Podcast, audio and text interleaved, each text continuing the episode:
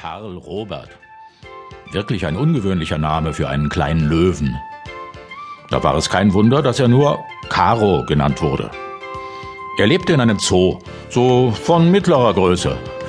Ja, Caro war eigentlich ein Löwenbaby. Sehr klein, ungefähr so groß wie ein Dreirad. Auf keinen Fall größer. Caro war ein regelrechter Kleinstlöwe. Und wie gesagt, weil Karl Robert ein sehr langer Name ist, wurde er von allen Kumpels im Zoo nur Caro genannt. Caro machte das nicht. Er war sogar froh darüber, denn er konnte seinen richtigen Namen überhaupt nicht leiden. Wie es halt so ist, in einem Zoo kamen jeden Tag Leute, um Caro und die anderen Tiere anzuschauen. Furchtbar, wie sie andauernd vor seinem Käfig herlatschten die Köpfe zusammensteckten, mit Fingern auf ihn zeigten und sich belachten.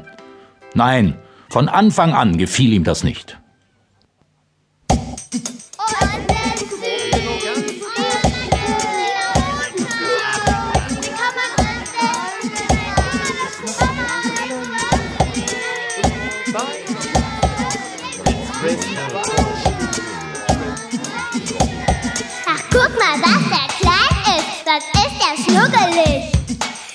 Sie von schwärmen, finde ich fürchterlich.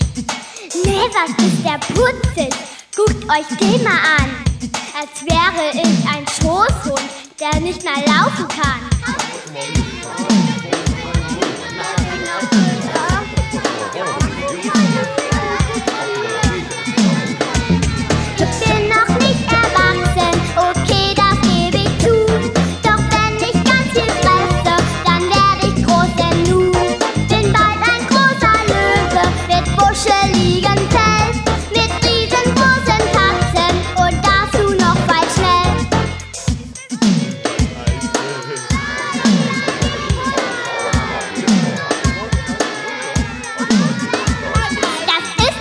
Das kann doch gar nicht sein. Wer ist denn schon so dämlich und netten Löwen klein? Unverschämter Kerl.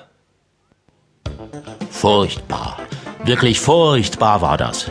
Nee, wie klein. Guck mal, wie putzig.